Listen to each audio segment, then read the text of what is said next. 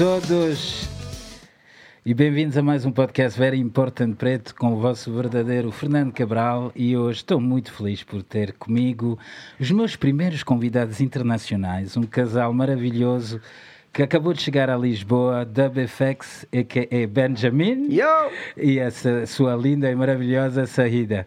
Eu hoje vou fazer o podcast em inglês, portanto vamos a, vamos a isso. Guys, welcome to the podcast. And uh, Thanks, for those who don't know you, can you just introduce yourself? Who's Dub FX and Sahida? Apsara. She is Sahida Apsara is the Yes. full stage name. Yes, nice to be here, Fernando. It's nice to hear you speak Portuguese. Yeah. Thanks for having us, man. Super excited. No problem. So Dub FX come from Australia, beatboxer. How do you introduce yourself to the guys? I'm a man of the world. Uh, My mum's Italian and my dad's Australian, and I grew up in both countries while I was a kid. Um, and I don't feel like I'm Italian or Australian. I feel like um, I feel European, but I don't feel like I fit in anywhere, to be honest. When you're young and you grow up in lots of different places and you move around a lot, you sort of see these cultures from a different lens because you don't feel like you're a part of that culture because you've already been exposed to another culture as a little kid. So you kind of you're able to be like, oh, you guys all do the same shit. And you think you're already cool doing that, but then you go somewhere else to another country and you're like, Well, oh, you guys are all the same. different, yeah. and so you kind of get this different perspective. You're like, oh, everyone's just copying everybody. But if you're uh, if you grew up in only that situation, you wouldn't realize it. You just go with the flow and you copy everybody. You know what I mean? That's kind of my anyway. That's a long way of saying that I'm half Australian, half Italian. yeah, and it's like this place of not really feeling that you belong anywhere. Like you really are a citizen of the world, you know, and trying to figure out what your identity is is the process of you discovering who the truth of who you are. Because if you just become who your parents or who your culture expect you to be, then you know you're not really authentic in who you are. For me, my dad is Indian. my mom is half Malaysian, half Thai. And my dad's dad was from India. My dad was born in Singapore, and I was born in Singapore. But then I spent my time in um, in Malaysia growing up.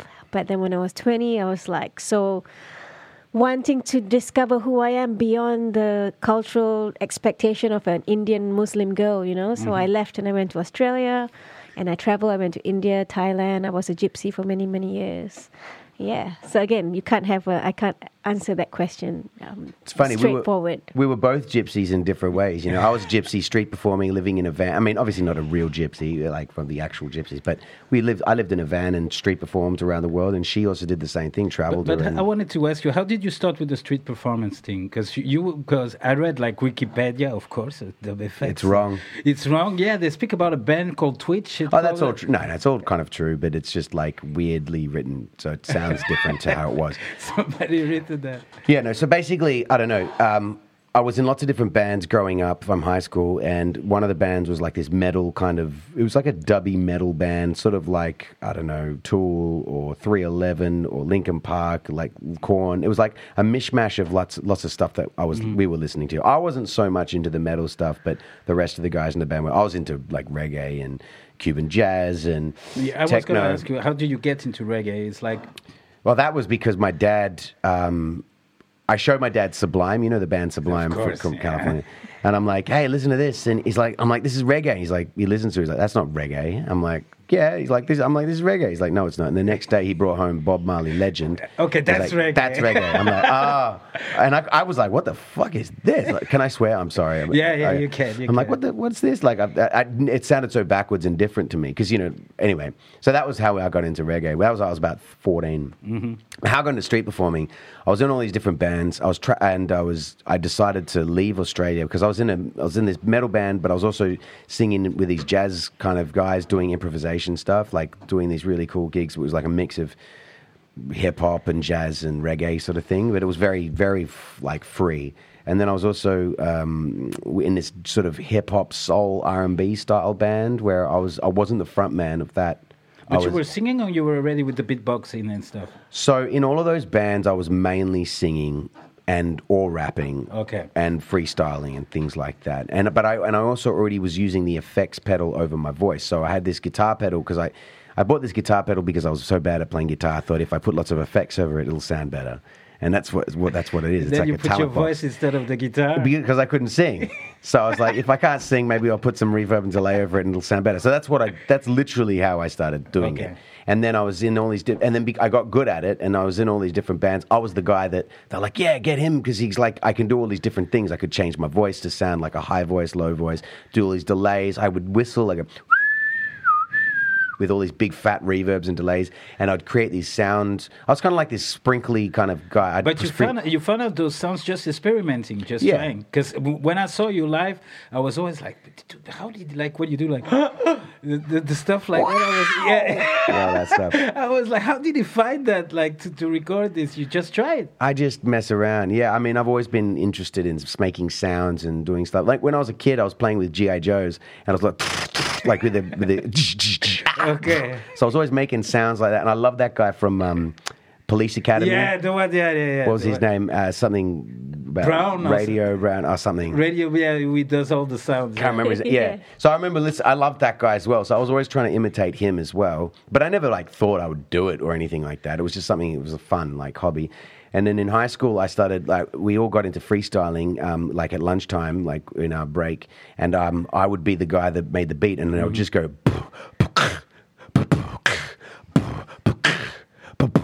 and then I started going and I started experimenting and then Okay, okay. and I started.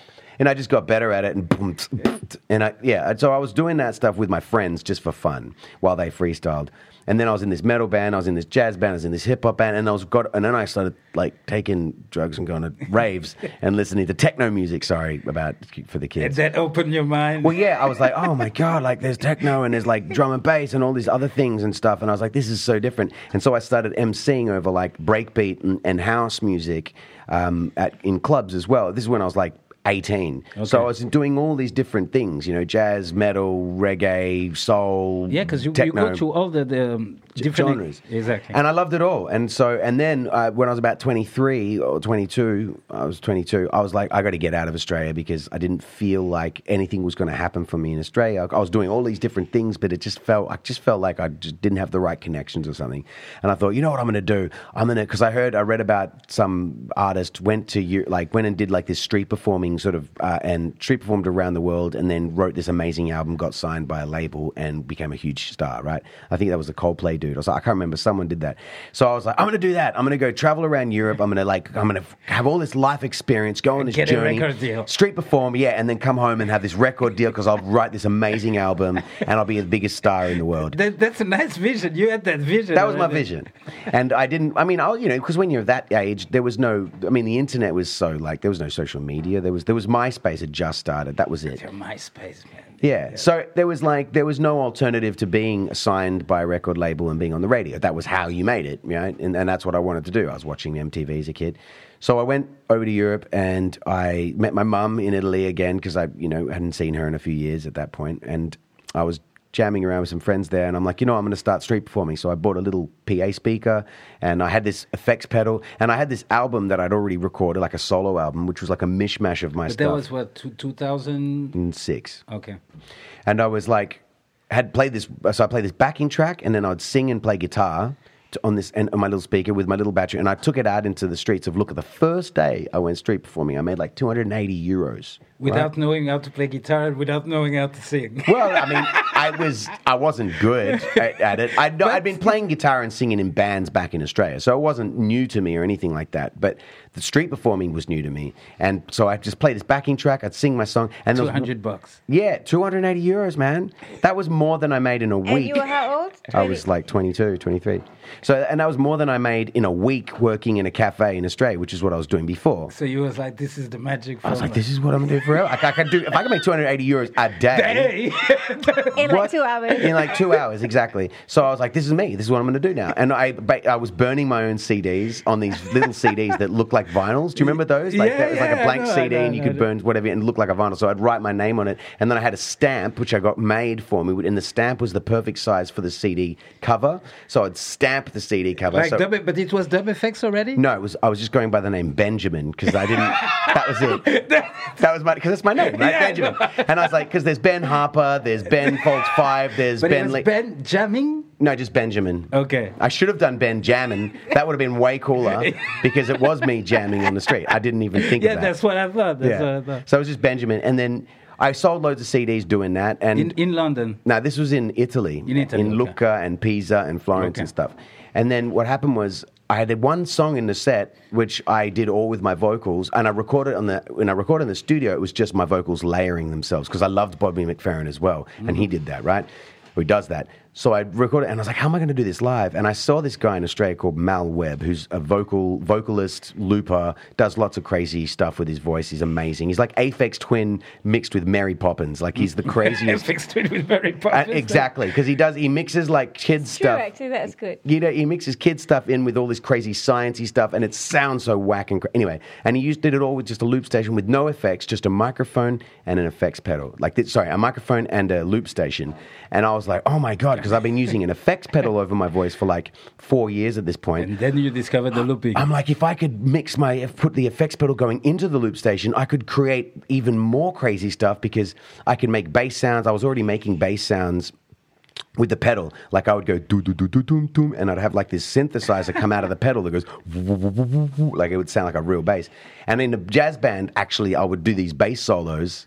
Pretending to be so, I was already making bass sounds. I was already doing all this stuff, and I was already beatboxing. I just wasn't recording it live in the moment But and looping it. The looping was like, As soon as I saw the loop station, I was like, that "Oh my god, that's the final piece of the puzzle." So I, my dad bought me the loop station for for Christmas uh, when I was 22. I went to Italy, and this one song in the set, I was looping the song. I just did this one song. It was called Concord, and I would that when I did whenever I did that song. Everyone was like, "Oh my god, that's amazing!" and they would all dance to this song. And then I'd go but back on to the streets. yeah. And then on the on the backing track, when I put the backing tracks, people were just like, "Oh yeah, whatever."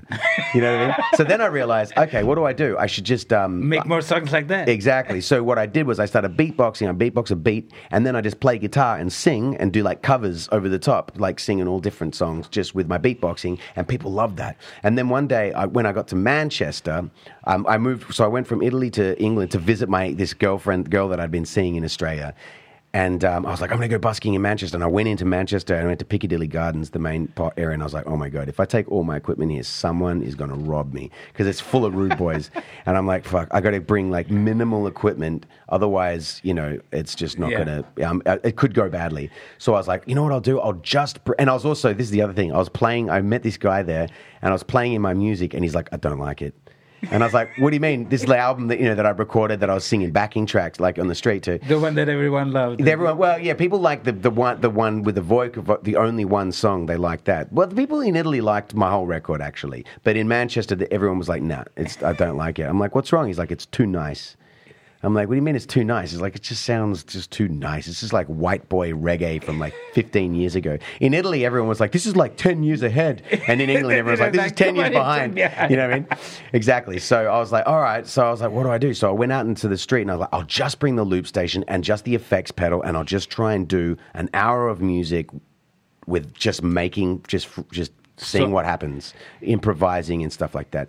And that was the first time I ever did it. And I did it in the street in front of just like five people. Like nobody was really paying attention. And then this one little kid comes up to me with dreadlocks and he's like, Yeah, man, do that beat you were doing before. I'm like, Which one? He's like, The one that was like the boom, the boom, ka, boom, the boom, ka. And I'm like, Because I did a beat like that, right? But it just was this world rhythm. Because the only thing I had in my brain was like world music, because like Bobby McFerrin looping Yeah. with the vocals. I didn't think, oh, you can make hip hop, you can make drum and bass, all this stuff. So I was just trying to do all this world rhythm stuff on the street, and he's like, no, no, no, do that dirty beat you done before. I'm like, okay. So I recorded a. He's like, give me the microphone. I give him the mic, and he starts going, wah, wah, wah, wah, wah, wah, wah, wah, wah. And I recorded that, and as soon as he heard the loop kick in, he started going, he started like doing this like Yeah, to toasting the and power over the top. stuff, yeah. Ragamuffin stuff. And as soon as he did that, like everyone just started crowding around us. Like it And went you- from like 15 people who were just sort of sitting there eating their lunch going, who the fuck's this guy? To like 200 people going, "Yeah!" jumping. And I was like, what the fuck? I was like, oh, you could do this on the street? Like you can do like gangster rhythm shit. Like I was like, okay. And then Let's like, get dirty then. and we did this jam that lasted like three hours right, until the Wicked. battery died on the thing. And people everyone wanted to get up on the microphone. We had all kinds of people come through jump on the microphone and i didn't do anything that day. I literally was just watching and observing and every now and then i'd be like they'd be like change the beat change the beat. Like, okay. So i make a new beat and then they'd be like all right give me the mic and then they would all do it. And so i just sat there and i was like okay i'm gonna do this from now on. At the end of the show right i was like what's your name man? to this guy and he's like banton killer. I'm like banton killer cool name. I'm like and i'm like what's your name? to the other guy. He's like hurricane. I'm like okay cool. They're like what's your name i'm like benjamin and they were laughing. They laughed at me, and I'm like, ah. And then I remember that back in Australia, I always wanted to start like a dub band, like doing dub with the delays and and stuff, and I wanted to call it Dub FX. So I was like, ah, ah, Dub FX, and they're like. Ah, It man, came out cool. to- it yeah, came out just, to it just like- popped in my brain because I was looking at my beats that were like dubby beats with the effects pedal, and it just made sense, you know. So I was like, dubby beats with effect, dub effects, and I said dub effects, and they're like, yeah, man, cool. beat with effects. That's, the effects. that's what it was. And they were like, okay, cool. Yeah, sweet. Dub effects. I'll see you next time, man. And that was it. I went home. I created a Dub effects MySpace page. And that was it. I just started doing that. And every day I went out in the street and I'd get rude boys coming up to me going, yo, do it, do a grind beat, do a dubstep beat, do a this beat. And I'd like try, I'd like, I'm like, what's that? I don't know what that is. And they show me on their phones. And then I, you and I just it. try and remake it. And that's literally how it started. So it all actually really began in Manchester. Ok, so Manchester, let's go. To, só vou deixar aqui a dica, portanto, que a, o, a escolha musical, the playlist was chosen by Ben, by Benjamin Dub FX. So now we go to England with Dizzee Rascal. Yo. Manifested this one man come through in all black, I just nicks out a limelight robber, the limelight tea for them man are busy bunning on the reefer. They never got the memo that I fell off from the south spitting ether. So either they deaf or they dumb. If neither, they mocking it. They rocket science city for the feature. They gimmicky, they relevant for now with no longevity. The remedy for that is how you body rhythm readily. So whoa, I ain't got to study how another brother flow. Listen to a legend, make a better rapper grow. Better for competitors, entering with a pro. Swinging with a Donny, you're swinging without a G. Man's really in a hurry to build up another lead. Really in another lead, looking at the esteem, considering every challenge resulting in a defeat. They beat the beat, I eat the beat, then beat the beat. I treat the beat right, I beat the beat. Else betray me and die. You be the bold cat, you're in between fight. Running a up, better be shutting down. She sucking a satin and then she ducking out. I done a show with the baddest man about. I turn a gunner into a daffodil. The man they're old in L's, the man ain't old in Z's. And that's fact. Them man I already tell them on too much for them try rev like why you try rev? About revving my face on a Sunday till I hit man with the awkward leg, awkward elbow, top of the head like boom, bow, put him to bed. Like Joe Rogan said a man like me ain't seen that in a thousand fights. Man got clocked with a vibrant right and a hesitant left. Is a man still alive? Watch how I jump on a tune with Dill, on a real deal. Them man all hype, got a man feeling all diddy and white, no diddy, no dally. I flick out the light. Why you try rev? Why you try rev? Why you try rev? Why you try rev? About revving my face on a Sunday till I hit man with an awkward leg, awkward elbow, top of the head, like boom, bow, put him to bed. Why you try rev? How you gonna come and try rev? How you gonna act like I'm not ahead and you're stuck on the red? You're easily red like you're playing dead. I'm a rebel, I'm ready whenever my level is heavy. You're light as a feather, I beg. Beg you know I'm a celeb, but I'm dreading. I'll put you to bed for some shit that you should've just thought, but you said, cause you're a pleb. Only concern should be getting this bread. Are you pulling my leg? Gone in the head, copper and lead, he dropped and he bled. Go get a doctor, I sent for the med. You should've fled, Dylan departed. Look what you gone and you started. You bumper clock, should've been smart, but you were retarded instead. Use your brain, don't lose your lane. Maintain, refrain from saying my name, and I'll do the same. And everything will be right as rain. Don't go against the grain, cause I could get a little off the chain. Gassed up on my own, no shame, like I'm off the mains. They're looking at me like I'm at the wrong stop, and I got no ticket. I just hop the train. What have I got to gain? Already gained the fame, already caught the range. I come through like Doctor Strange. Tell a lame, miss me with the games, I don't entertain. Cocaine flow in your vein, but I bring the pain. Give me the long story short, don't make me strain, so I can see it all clear and plain. I'm not a plain Jane, I got Jane insane, hopping on the cane. She give me top, then I rock it again. She give me bright and dome. I'm up bright and early with a brighter bone. Even when I'm in Rome, I feel right at home. The beat got me in a tighter zone. I could have jumped in your heart, but I like my own. And I'm kinda grown. I heard ocean wisdom said somebody better get that boy on the phone. Let him do what he does. Don't change one tone, just leave him alone. Why you try rev? Why you try rev? Why you try rev? Why you try rev? About revving my face on a Sunday till I hit man with the awkward leg, awkward elbow, top of the head, like boom, bow, put him to bed. Why you try rev? 18, I was 18 with a break beat lately, man, I made P from a G. Hopefully, man, I wrote down a couple notes on me. Oh, did he not? He don't know about me. Okay, low kitty, man, and know me, and then glow belly fandom and roll for me. Eyes on the beat, okay, man, and one show for me. They're a dope body, by the way they facilitate what I do, bait, and an antidote for me. We be high road for me, and I didn't ride down on a waste man wave. It's a wild world, buddy, you should it done for me. I'll be showing you the ropes where you trying to just rave. Why hell, buddies, they are not that gully when you could be summoning the best of the greats. No sales dummy, that is not that funny when you got to rely on the O for the cake. They'll fuck it, them a phone, I get a day away. I get up and I made a paper, then I get the present on a puss. Luckily, the way they gravitate to what I'm doing, got 'em reaching in their pocket, dedicated to the cause. Cause they feel a man, I follow man, I run around, I city like an animal, I put them on a pause. Cause they man, them one is raw. As they thought they was, I'm on a Wu Tang vibe on tour. Better spliff and let me talk.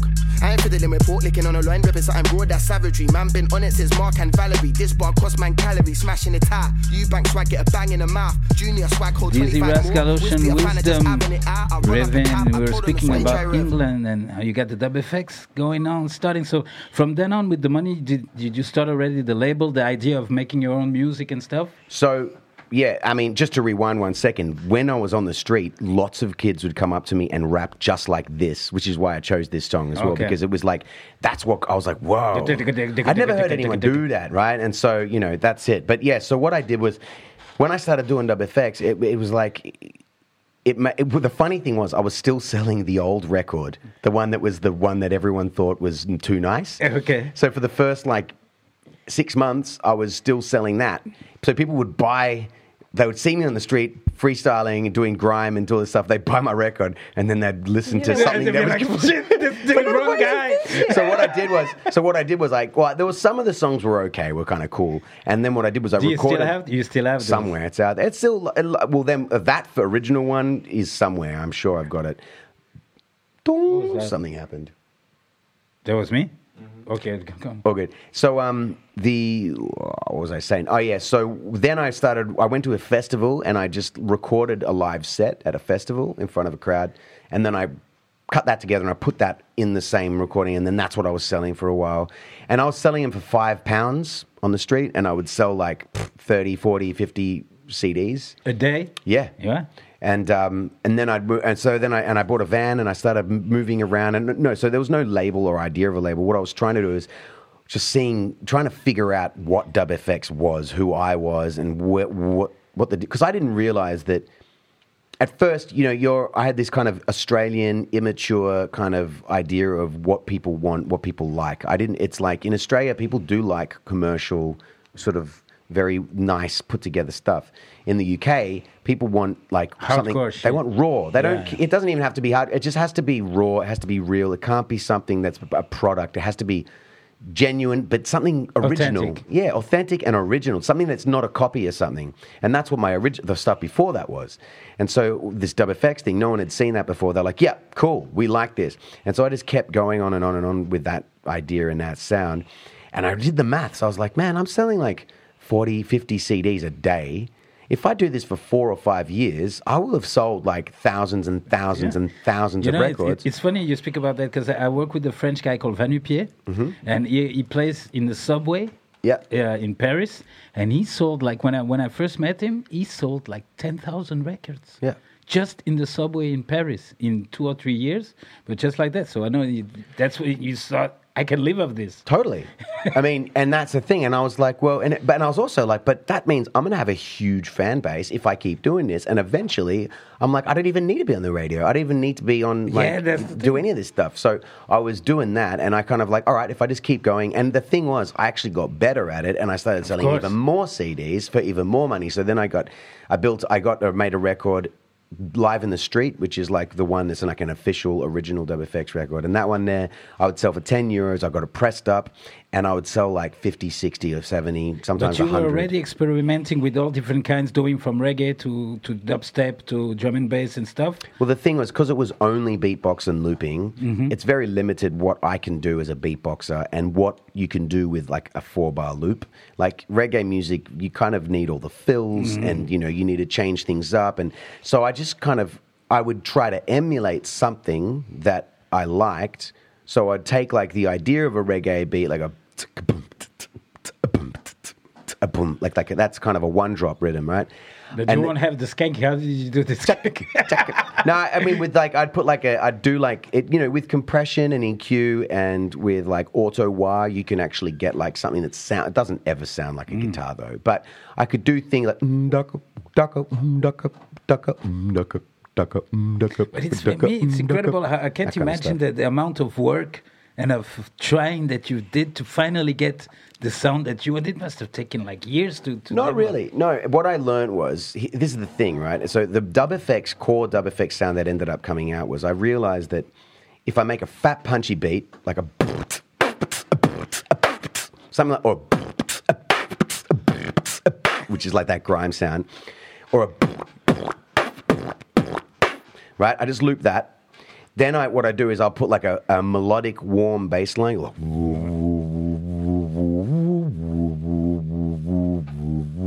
Man, we don't have top. a loop station here. That's all right. so the, a warm melodic bass line over that funk crunchy beat, and then what I could do is I'd make these high pitched sounds like with lots of reverb and delay. Sorry, lots of reverb and delay. It's sa- it's like this high pitched noise, like a sample. And then what I would do is put loads of reverb and delay over my vocal, but I put a low pass filter over the delay and reverb. So instead of going ga ga ga ga, ga, it's like it bro. goes like it goes ga hoo, hoo, hoo, hoo, right? The low pass filter it kind of filters the top end and the the um the sort of the frequencies of the delay, and it makes it sound almost like a keyboard underneath. Because I go whoa, and then the- underneath goes mm, like that's the kind of delay that would come. So and it would make it would basically fill this gap. So they've got the over the up the top. I've got the beat, the punchy, the bass down low, and then my vocals singing in the middle. But then with a low pass filter over the delays, it would almost sound like there's a keyboard or a guitar accompanying me, and I could fill this full spectrum out. And this is with a tiny little speaker, and I just learned. I figured that out the sonic spectrum of how I could make my music sound full and complete and sound like a fully polished track, just using these few little elements. And then obviously by changing the key, changing a few little elements in the effects, I was able to make it sound like all these. And obviously, the the tempo of the song, I learned because what I would do is I'd start like with a beat, like a beat hip hop beat, like yeah, I ninety was going to ask you, like, how you how you you figure it out? You make the beat and then you make the lyrics on top of it. You get the lyrics. No, so and all the lyrics that I was singing were all songs for, that I'd already written for my old album, which nobody liked. I just recycled the lyrics and recycled the melodies, but you put them over a cool. You put the same lyrics and melody over a over a fat, heavy beat. beat, and everyone's like, "That's so cool and original." literally. And before they were saying but, that, it was- but that's because the sounds that I was using before was just very middle of the road, sort of very pedestrian sound. So that's when you you released your first Dub FX album, the one that uh, I know it said that Live all the the, beats stuff thing were made by you. Yeah, well, okay, so Live in the Street was the first one. Then I went into the studio uh, after I made that, and I was like, oh, okay, I should um, make a proper studio album. And then I totally messed that one up. Like, I made that, that album's called Everything's a Ripple. The songwriting, I believe, is good. Like, I still sing all those songs, and I still think the lyrics and the melodies are good. But I, with the production, because I didn't know what I was doing, I just quantized everything too much. Like, rather, in the loop station, you can't quantize anything. You record the beat, and it just what the way you make it in that moment is what gets Is what looped. come out. And that's the dirtiness of it, and it sounds really studio, funky. you ca- you in a studio, I chopped everything up into every little sort of little sound, and then I put everything on the grid. I didn't know that that's not what you should do. I was like, no, it needs to be perfect because I can do it perfectly in the studio.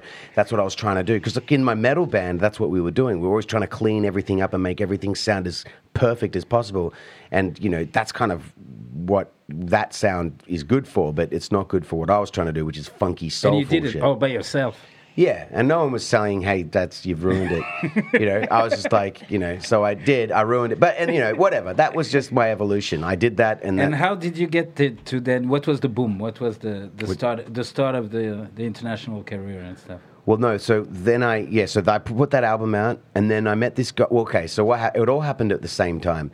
I would, uh, after about two years of street performing, In England, in England, in B- Bristol. I was started off in Manchester, then I did it in, um, then I did it in Brighton and Bristol, and I just drove drove around, and I, and I also got I would email festivals and say, hey, can I can you give me a free ticket to your festival, and I can street perform around your site. Here's um, a link to what I do. I'd had like some shitty videos somewhere. did, did you link up in Bristol with like local acts? Because Bristol is like the capital for that, that shit. Yeah, so from str- when I was street performing, people would come up to me and be like, "This is amazing! I love what you do. Can you come and perform at my night? I've got a night." So I'd go and perform at all these different nights, and because I was uh, so se- self-contained back then, I had even less equipment than now. It's just very small setup because it was perfectly designed for the you street. could play everywhere. Uh, Yeah, and, and also I would make it so that if I if the cops came in 20 seconds, literally, I'd be packed up and walking away. You consider like 500 meters and yeah, gone. Well, or or you know whatever. Like if something went down that wasn't, yeah, I didn't, Yeah. you know, it was a bit something hairy. So I would just kind of make, or if it started raining, you know, like I needed to be able to go bang, Mm. pack everything up really quickly. So I had it all very dialed like that.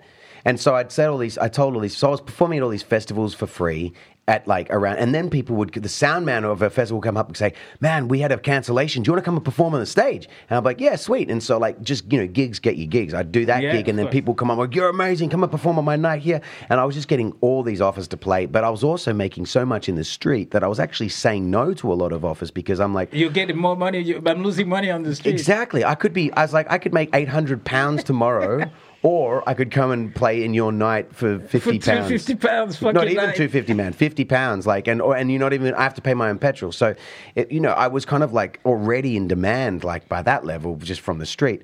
And then I, this guy Ben Dowden in Bristol, because I was living there at the time.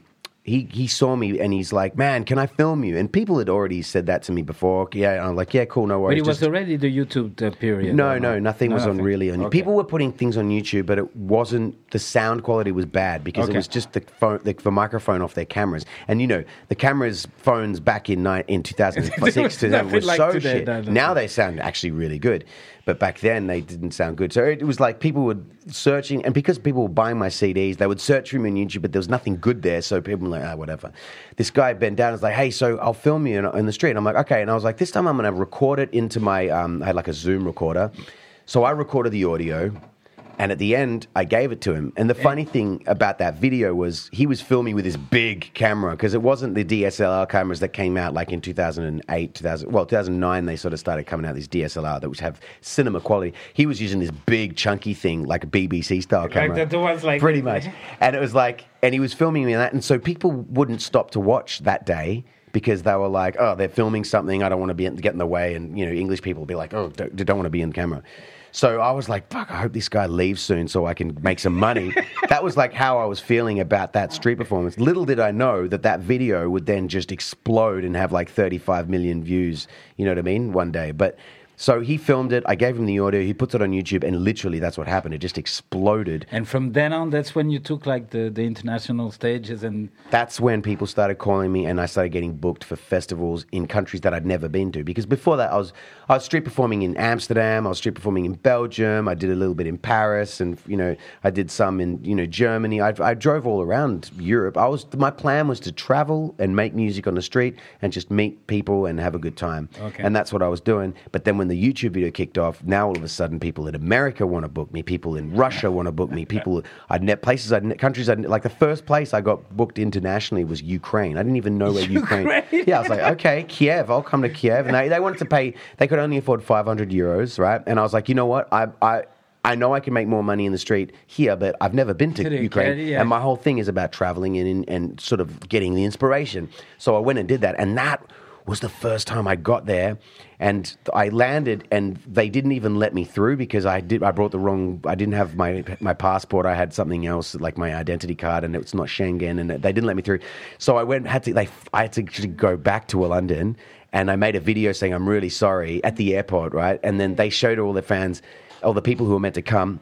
I got on the plane. I came back two weeks later, and it was like Elvis. it was even. It was There was the crazy. big publicity stunt. It, it seemed like that. And when I got there, there was like literally 500 people in this venue, all screaming, "Da, perfect!" Right? I'd never had that before. Kiev, Ukraine. In Kiev, Ukraine. And I did this show, and it- they all knew the words to the song that was on. YouTube, right? And they were like, sing Rude Boy, sing Rude Boy. So I was like, wow. And so I did that, and that was like my first experience of being known, right? And not being a street performer. And then they're like, hey, there was so many people that tried to come tonight, but they couldn't get into the venue. Can we do a street performance tomorrow? I'm like, yeah, cool, no worries.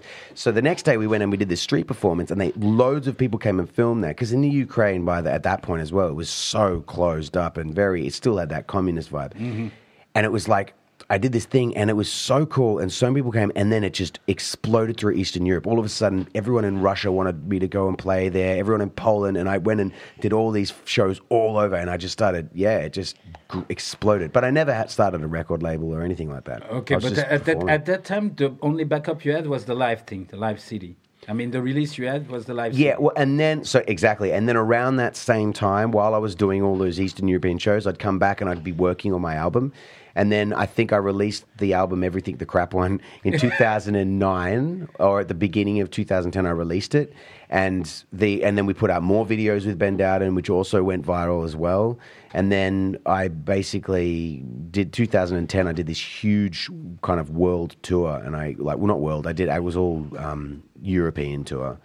And then year 2012, I did like a. Every year, I was just touring like every summer for the entire summer. And that's and since then you released how many albums do you have out already?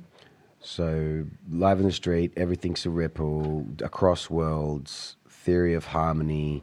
But those um, those were released on your label. That you you have your label since Let, when? let's be clear. When we say label, it's like my it, my at my website. You know I mean?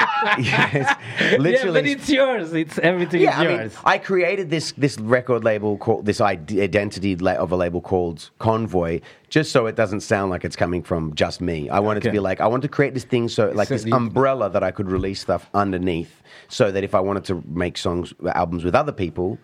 Then it's part of the same record label, and that's kind of what it was. And that, but I've only ever really ended up releasing my own stuff. I did release something with my ex partner and with this other guy that I was working with, but um, you know, it, no one really cared about any of that stuff. They, people, my fans just wanted to hear my music. They didn't care about other Okay. pe- stuff. No, we're gonna take another song from uh, Dub FX that he loves. That is Bushman, Creatures of the Night, and then we'll speak a little bit with Sahida. Please.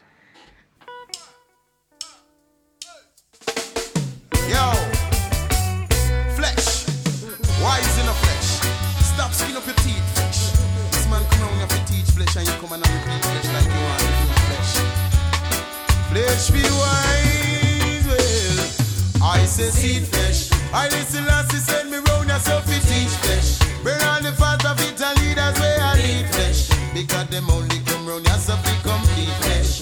You know see flesh, they no feed eat flesh.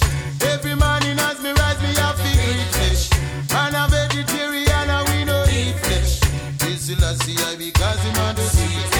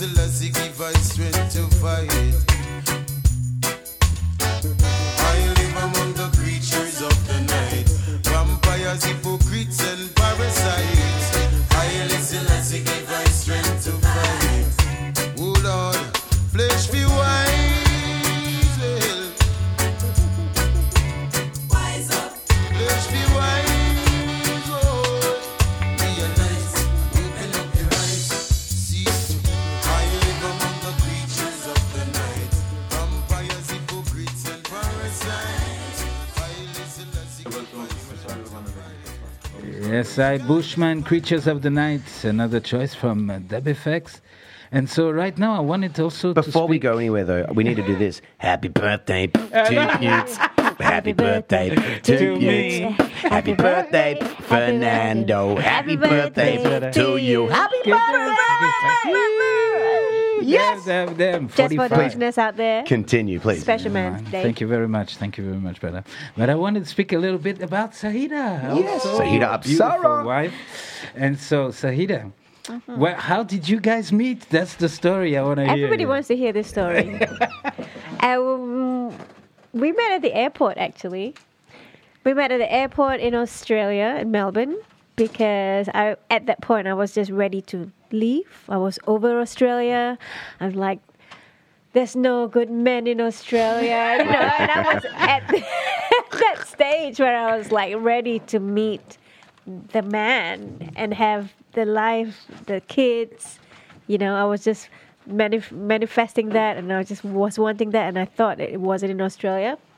So one of my friends, um, Jake Savona, who's also a, a reggae producer, and he invited me to. You know, Kingston, sorry, Havana meets Kingston, the record? Yeah, yeah, That's yeah. Jake yeah, Savona. Yeah. Okay, okay. Yeah. Yeah, I met him. I met him. Yeah, yeah, I met him quickly at a festival. Cool. Because the uh, Jake Savona, the Havana Meets Kingston was booked in Europe by a friend of mine. Uh-huh, Okay, yeah. So he's a dear friend of mine. We've been friends for over a decade, and he knows that I'm about to go to go to New York.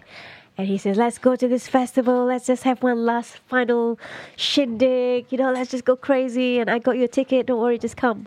So I I got to the airport to go to this festival, and lo and behold, across the room in the distance, there's this this white boy with headphones almost just bobbing his head into the into the Not departure hall. Almost. Yes, Definitely def- bobbing. I was hardcore Bobby. This is at the airport, g- waiting, waiting to board the flight as well. Yes, and and I just I just felt the vibes, you know. I just I You were just, like, "Mm-mm." I didn't see his face. I just saw like some white boy like far in the distance, just coming into the departure hall, having a good time, just you know enjoying life, right? And everyone at the airport looks bored and dead. And and suddenly he was rocking it. he was he was rocking it. So I was like, okay, cool, nice, nice vibes, right on, bro. Like whoever you are, I dig that you're having such a good time with yourself, you know. And then um, and then we did, we sat far apart from each other. But when the announcement came for us to get on the plane, I noticed this white boy got in line behind me like straight away, and I was like, okay. And there was this energy flowing. there was this energy, but I was also thinking like, come on, man, don't don't just don't open your mouth and, and up with some crappy line because that would just diminish or kill the fantasy in my head that you're a cool guy, right? Yeah. And he didn't say anything, which was like amazing. He was just Were you about to say something? Were you? I was waiting for her to smile at me so that she could, you know, because I wait for a cue. Like, I'm not just going to walk up to a girl and start bothering her, you know what I mean? But if that girl shows me that she's interested with a smile, with the eyes, or something kind of gives me like, then I'm like, hey, how you going? What's going What are you doing? Blah, blah, blah. But she didn't do that. so I just kept, I just minded my own business. I then you waiting. arrived. Then you arrived at the festival. I know. And then we arrived. We, we got on the plane set separately. We got to the other side, um, in the place called where was that in Newcastle. And then I walked, got my bags, walked to the bus station to get to the festival, and then he was there. And as I walked towards him, I was like, "Hey, this dude is so familiar." Like, what? And I'm like, "Hey, I'm like, hey, man, are, are you Dub FX?" And I'm in my, I'm like, yes.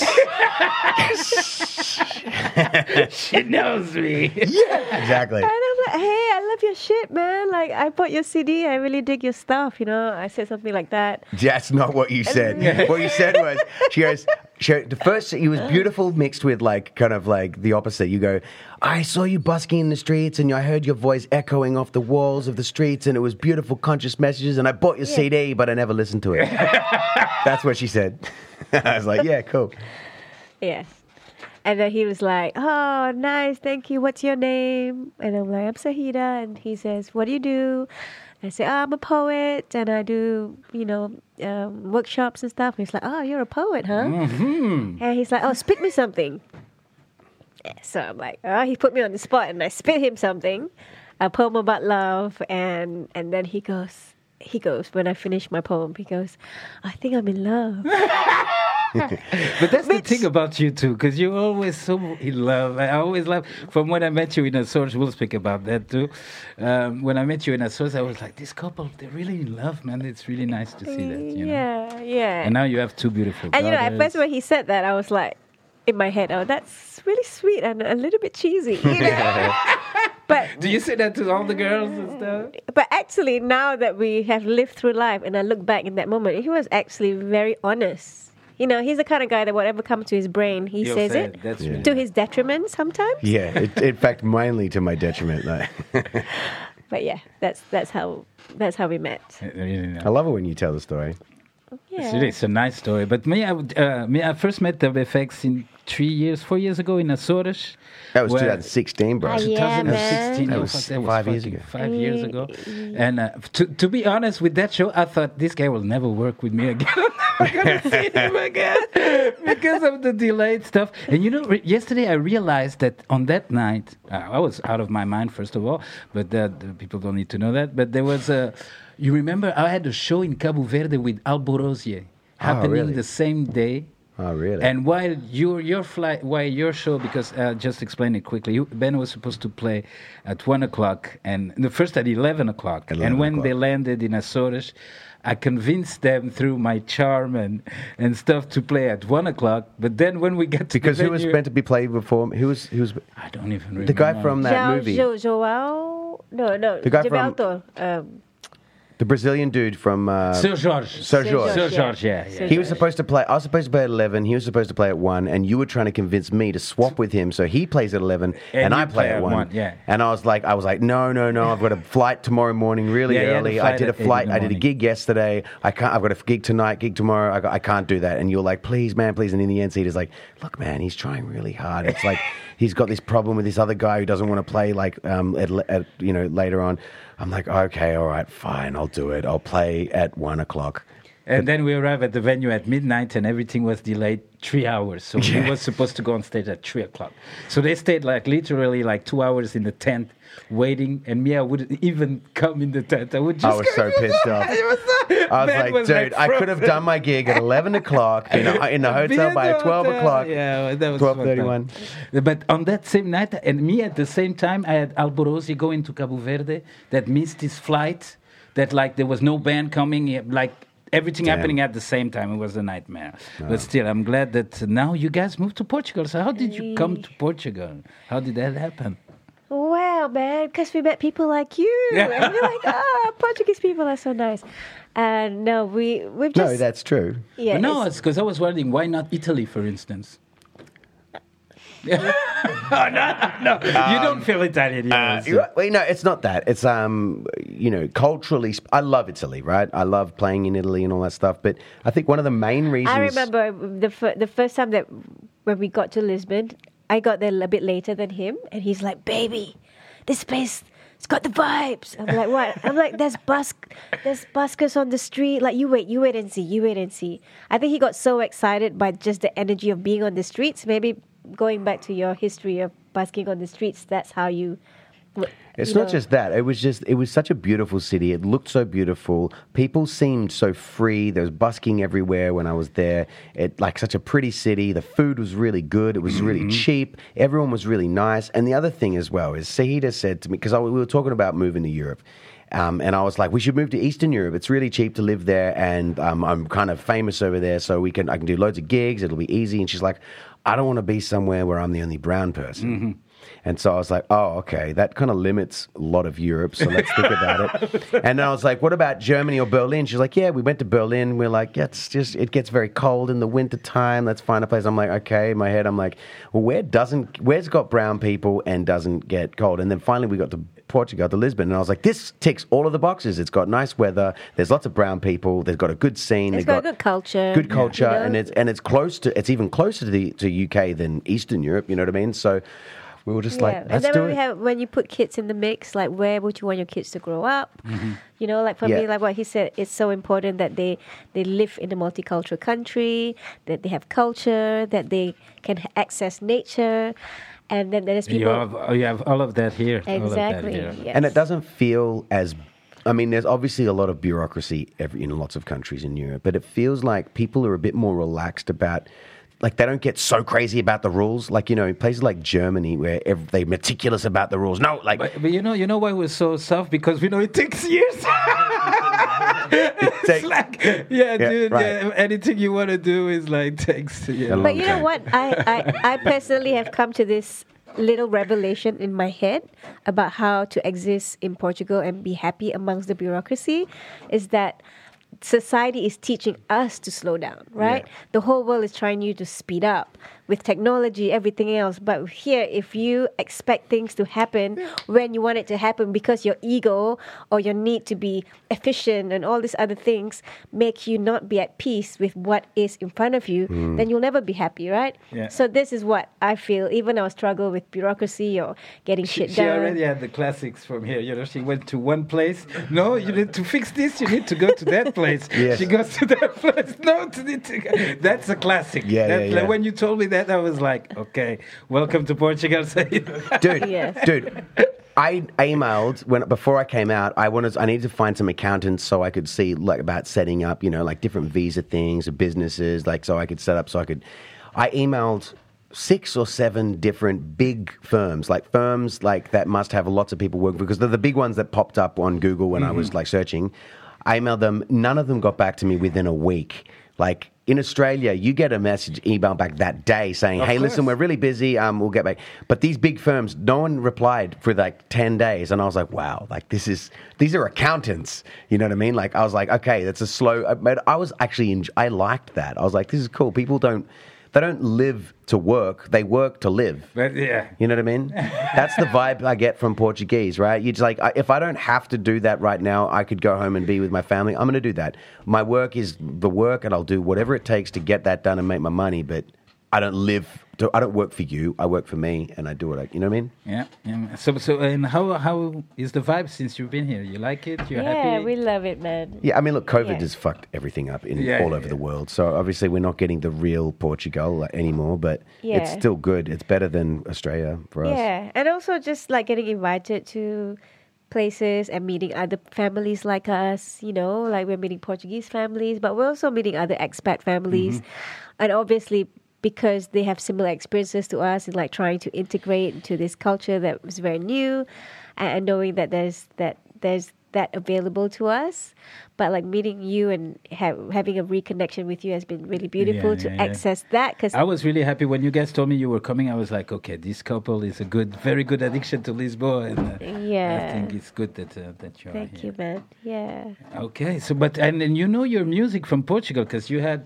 Let's play just a little. bit Branko. this. Yeah, Branko. Have you met Branko already?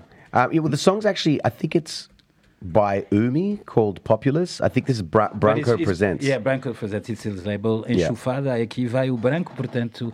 Dub FX knows he's little. Por- he's Portuguese also. I heard this song when I was in Bali. Uh, Olan. Olan. It's all right.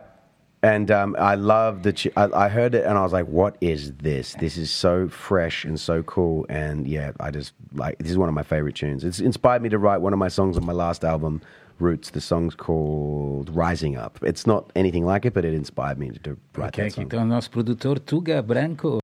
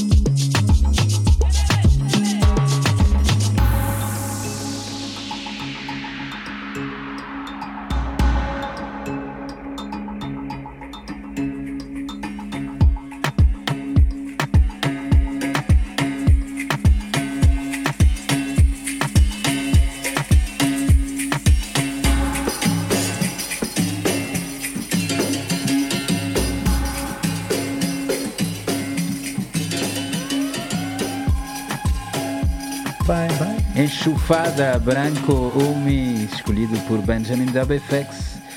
Yes, uh, so I just wanted to, because I feel that you guys also are very connected. We were speaking about spirituality and meditations and all that stuff. So how, you you practice it still? Is it in? Uh, Yes, I still do yoga, but I had a huge journey in India. You know, I, like I said before, I was brought up Muslim, and for some reason, I just didn't connect with with Islam.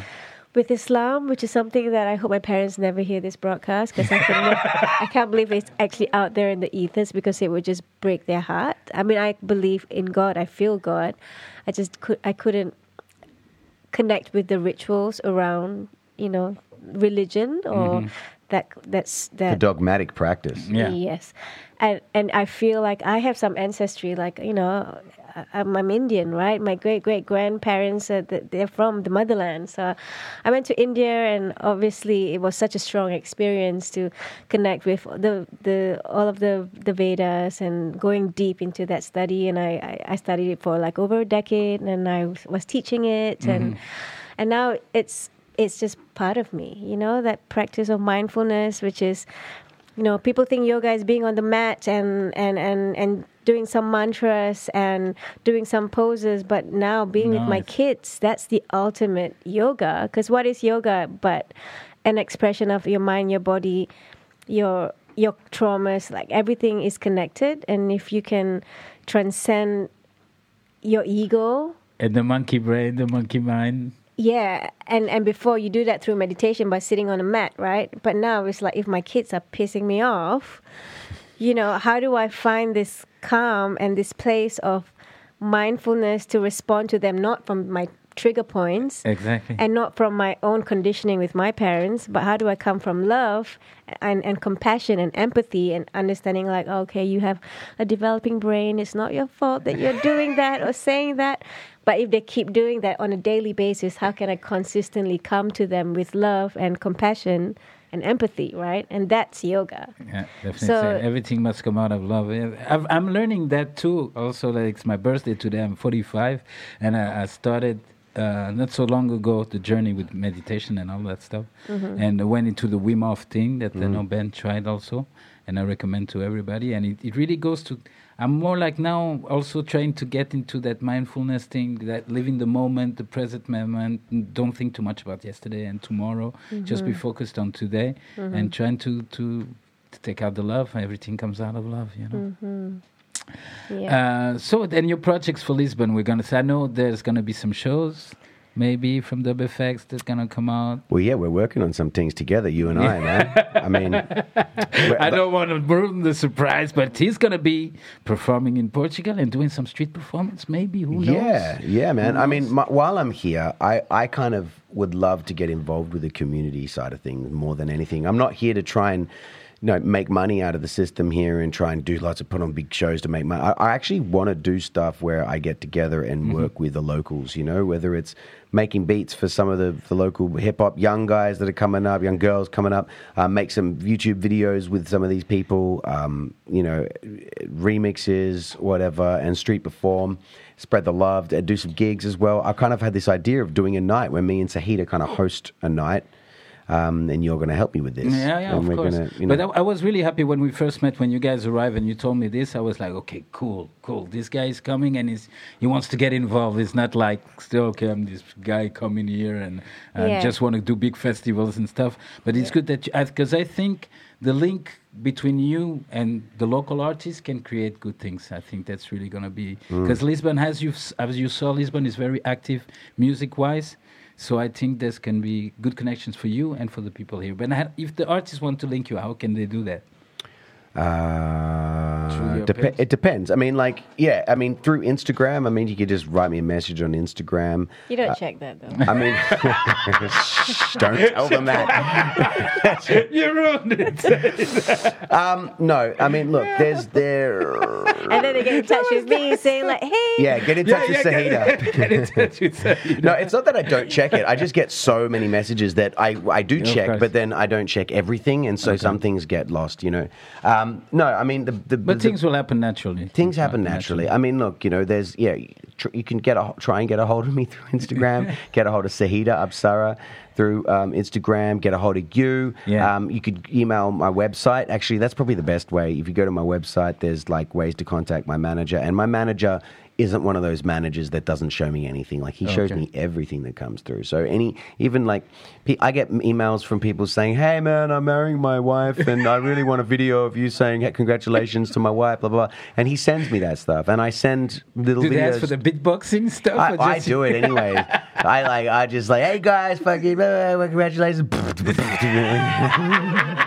That's it. That's what I do. And so it's fun, you know, and it's good though. So you know, there's there you can get a hold of me if you Okay. try. That's the truth. That's the reality. And And you- if you only try through one way, through like a message on Facebook, I might not see that. But if you hit everything, you, eventually you'll get to me for sure. And, and like everywhere else, things are starting slowly to, to your getting back on the road. You have some dates already confirmed that's going to happen, right? yeah, I'm going to Serbia mm, tomorrow. Um, got a gig And on Italy. You got Italy after the next week after that, um, and then I, I don't really look too far ahead in my schedule, but I do have gigs booked in.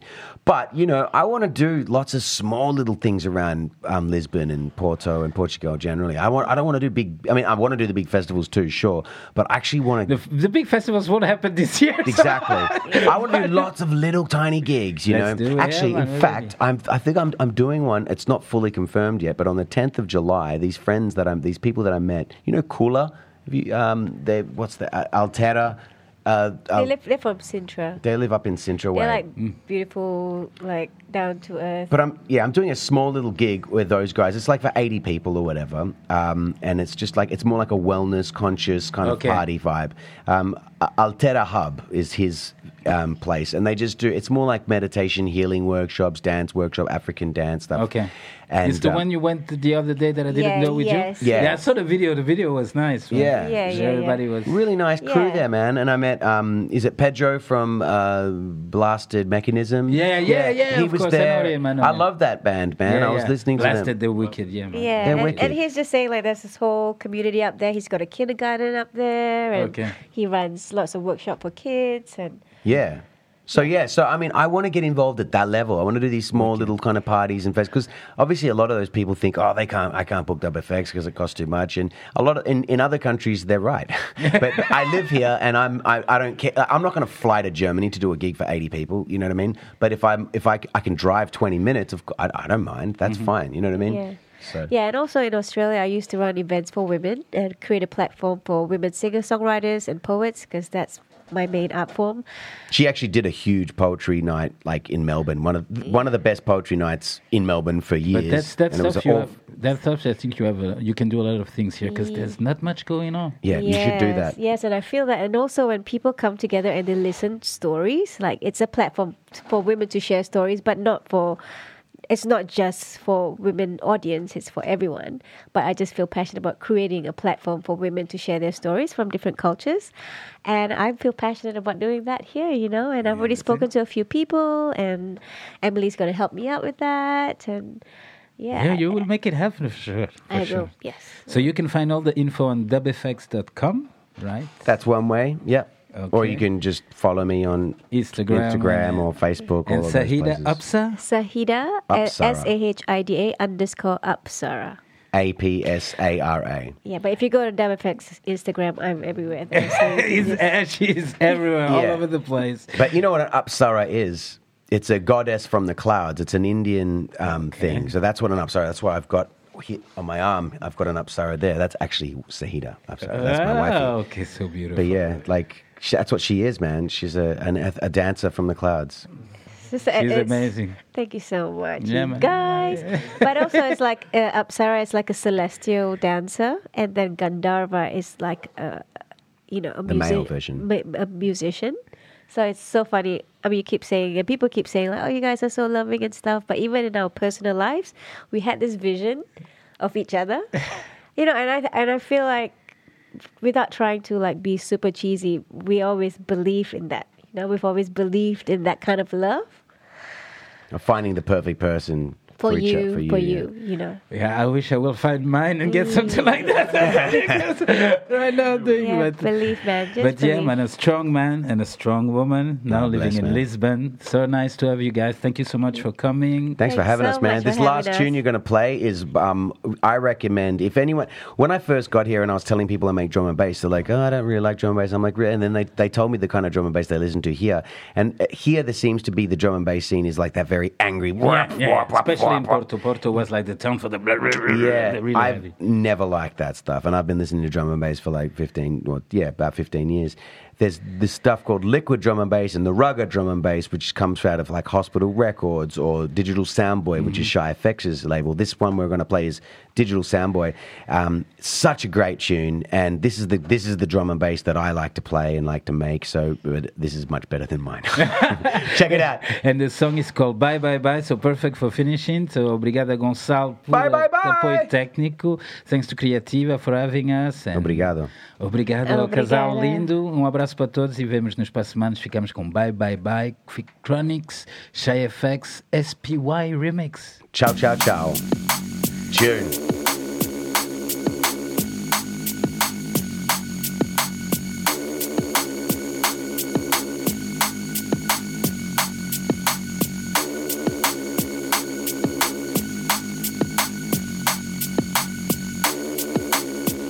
She said, Do you wanna be loved?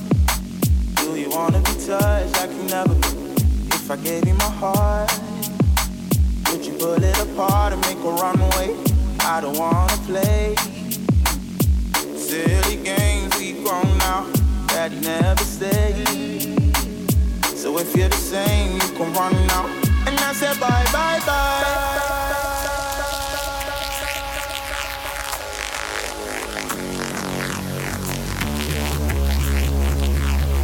I said bye bye bye. And I said bye